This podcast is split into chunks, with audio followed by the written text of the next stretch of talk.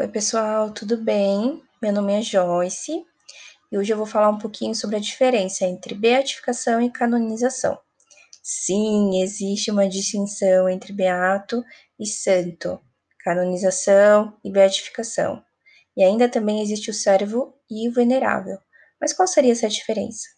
Bom, basicamente, a beatificação declara a santidade de vida do beato e é permitido culto público em sua honra, no âmbito limitado de uma diocese, logo apenas um culto, entre aspas, local, como uma congregação religiosa.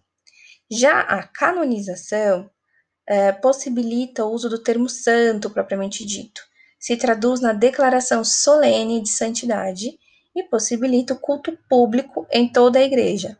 Logo, um culto universal, entre aspas. Ambos consideram a prática das virtudes de modo diferenciado e extraordinário, como um dos princípios para os dois processos. Devemos considerar, no entanto, que o modo extraordinário tão citado nesses casos não nos deve suscitar apenas o místico, né, a ideia do sobrenatural, mas acima de tudo o modo contínuo com que, com que os santos desejavam ardentemente viver a vontade de Deus, cumprir os mandamentos, amar como ele ordenara, viver o extraordinário no ordinário, no cotidiano. Outro aspecto que os diferencia são as etapas do processo de beatificação e canonização. Resumidamente, quando inicia-se o processo de canonização, a pessoa pode ser chamada de servo ou serva de Deus. Como servo de Deus, Padre João Batista Royce, que morreu em 1947 no Rio Grande do Sul. É, depois que é finalizado esse processo de comprovação ou investigação da virtude heróica, né, o martírio, o servo ou serva de Deus recebe o título de venerável, se houver a comprovação, é claro. Como no caso da venerável Verônica Laparelli, monja cisterciense do mosteiro italiano da Santíssima Trindade. Após essa etapa, inicia-se o processo de beatificação, onde é necessário a comprovação de um milagre através da intercessão do ou da venerável. Nos casos de um mártir, não é necessário um milagre comprovado dentro desse processo de beatificação. Após comprovado o milagre, nesses casos né, que se faz necessário, o venerável é declarado beato na sua diocese, aquele âmbito né, que ele já estava inserido, havendo a abertura oficial do culto local. O terceiro né, e o último processo é o milagre da é, canonização, né? Um milagre para a canonização.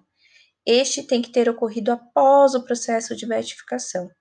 Comprovado este milagre, o beato é então canonizado, tornando-se oficialmente santo e podendo então ser cultuado de modo universal.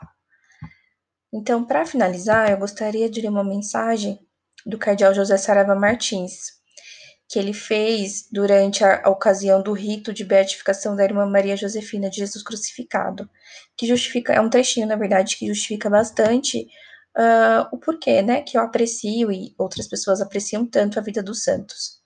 Quanto mais nós contemplamos o Senhor no meio dos seus santos, entrando em viva comunhão com Ele, mais forte se torna em nós a esperança do, do empenho efetivo e eficaz para melhorar e mudar o mundo circunstante.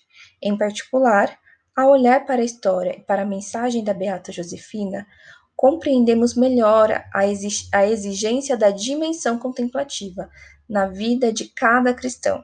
O seu exemplo nos indica também a estrada concreta para a cultivar. É isso, pessoal. Muito obrigada.